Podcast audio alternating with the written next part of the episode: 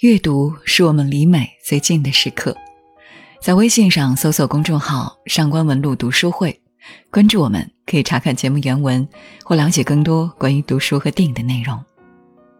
各位好，我是上官文露读书会的主播简宁。回眸一笑百媚生，六宫粉黛无颜色。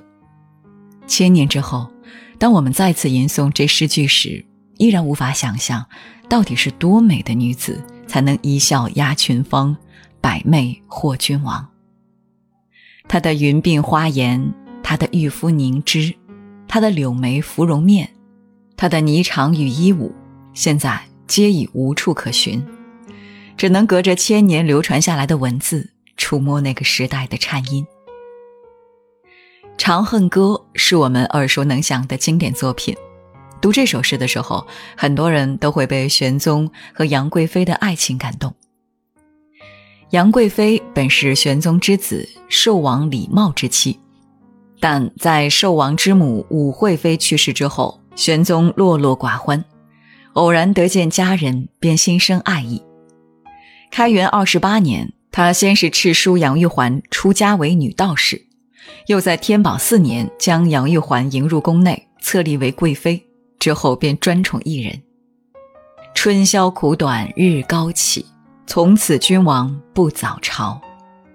十年之后，公元七百五十五年，安禄山叛乱，玄宗带着杨贵妃仓皇逃亡。途经马嵬坡时，禁军军士痛恨杨贵妃堂兄杨国忠的欺君乱朝，更认为杨贵妃是祸君失国的红颜祸水，一致要求处死二人。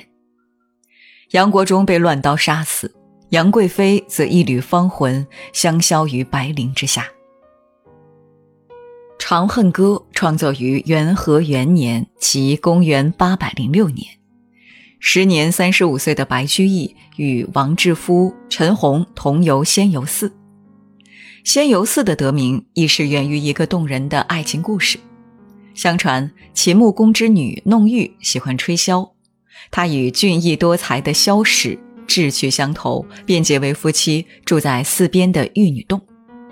一夜，两人在月下吹箫，引来紫凤和赤龙，于是二人分别乘龙乘凤而去，成为仙人，故而此寺得名为仙游。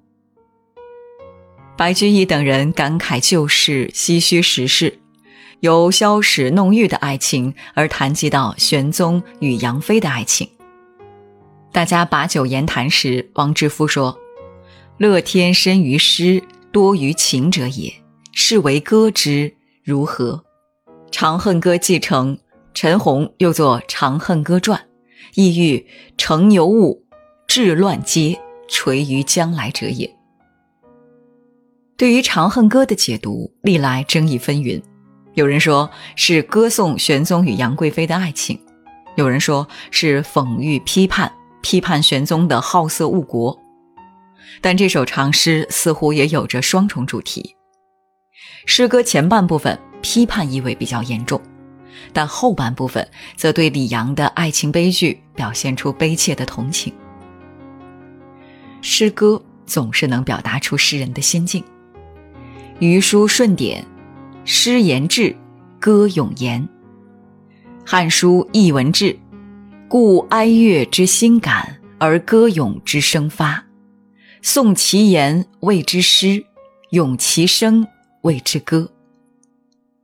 毛诗序中也说：“发诸性情，谐于律吕，故曰感天地，动鬼神，莫尽于诗。”诗人之所以能够写出感人肺腑的诗句，是因为在他内心深处已将自己的情绪倾注其中。他最先感动的那个人一定是自己。白居易的诗歌语言平易通俗，题材广泛，而且少年成名。据说白居易十六岁时，曾拿着自己的诗作拜访当时一位有名望的诗人顾况。顾况性格高傲，平时看不上别人的作品。当他看到白居易的名字时，戏谑道：“白居易，长安米贵，居大不易。”可当顾况打开白居易的诗稿时，立刻就被吸引了，便又幽默改口道：“能写出这样的诗文，在长安住下便不难了。能想象到吗？如此多才而出身仕宦家庭的白居易，竟然是大唐的盛男。在他三十七岁的时候，才被迫成亲娶妻，这是为什么呢？是因为这背后藏匿着一个有关诗人自己的爱情故事。乐天居士的诗歌《长恨歌》《琵琶行》令无数人为之垂泪，但他自己的爱情故事并不广为人知。他之所以能写出这样荡气回肠的诗歌，那是因为这诗中还隐藏着自己的无限深情。林女。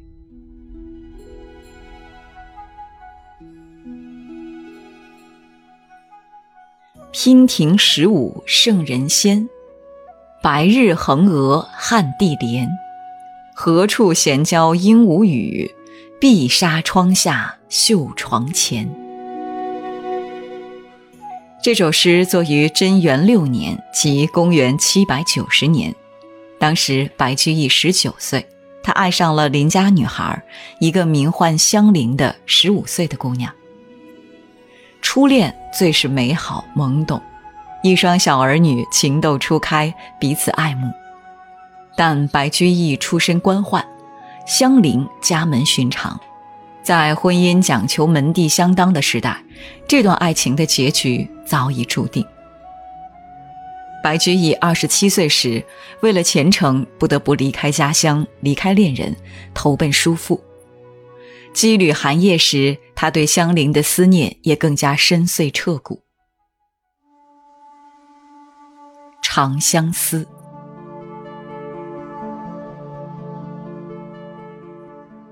九月西风新，月冷露华凝。思君秋夜长，一夜魂酒生。二月东风来，草钗花新开。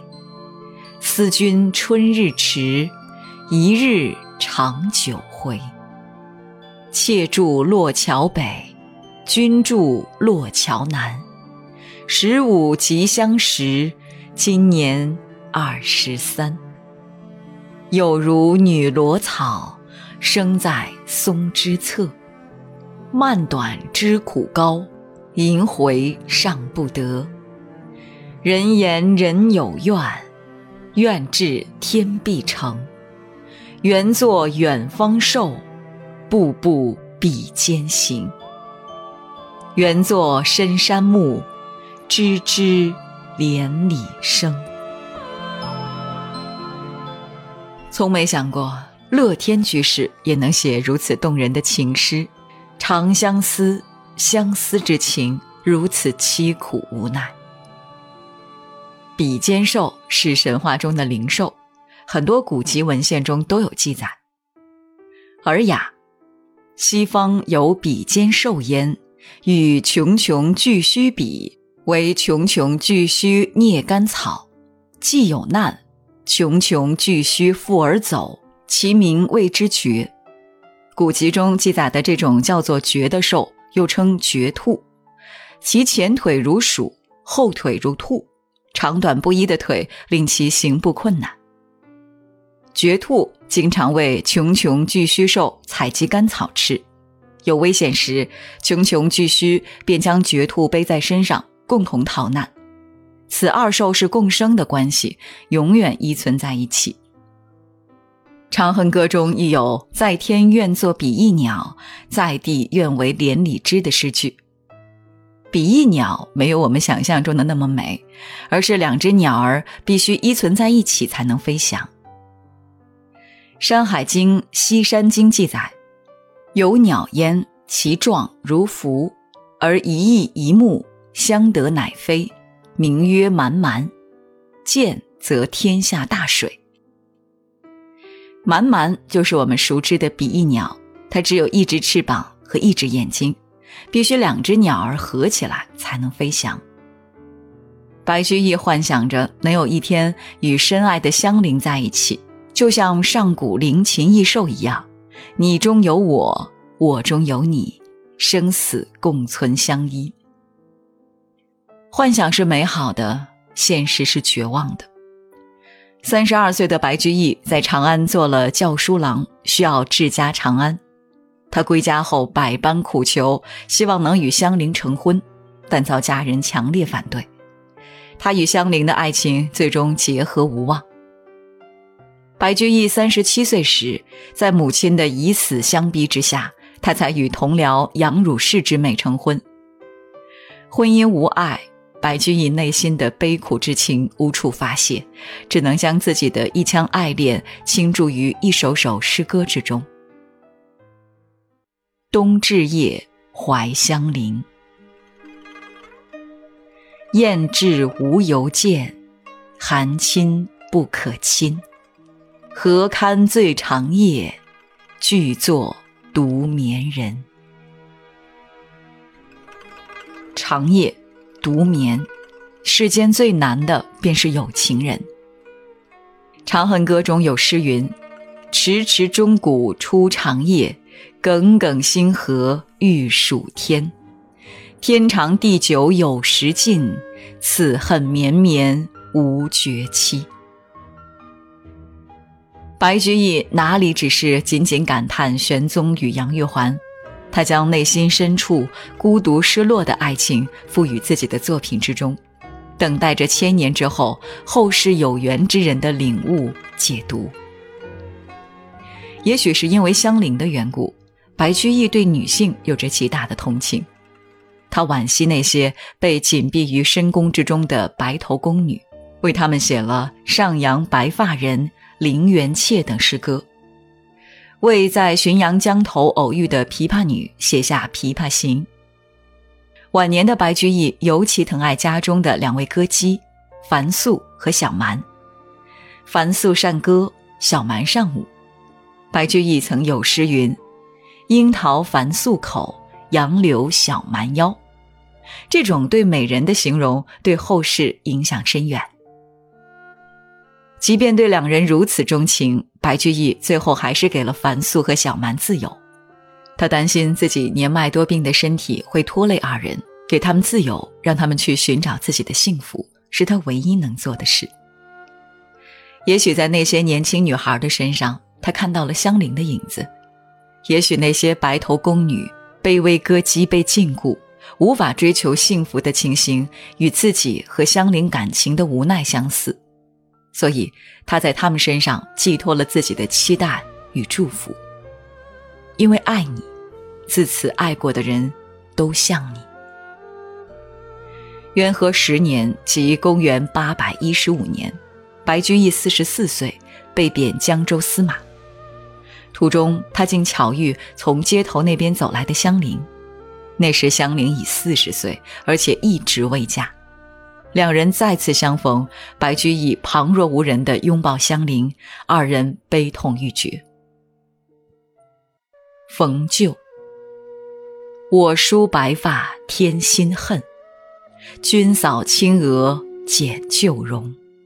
应被旁人怪惆怅，少年离别老相逢。此时的白居易已不再是那个十九岁的翩翩少年郎，鬓已天霜；而香菱纵然姿容依旧美丽，眼角眉梢却无法掩藏那将来的暮色苍苍，也不再是那个天真烂漫的邻家小姑娘。奈何岁月无情，人世亦无情，世间安有两全法？同是天涯沦落人，相逢何必曾相识。纵然两人再见，却只能以黯然道别收场。五十三岁时，白居易曾途经家乡，但香菱家的房屋已坍塌，香菱亦杳然无踪，不知生死。可嗟复可惜，色暗花草死。一曲柔肠百结的《长恨歌》，感叹的何止是李杨二人之情，更深蕴着白居易一生寥落悲戚的爱情。悠悠生死别经年，魂魄不曾来入梦。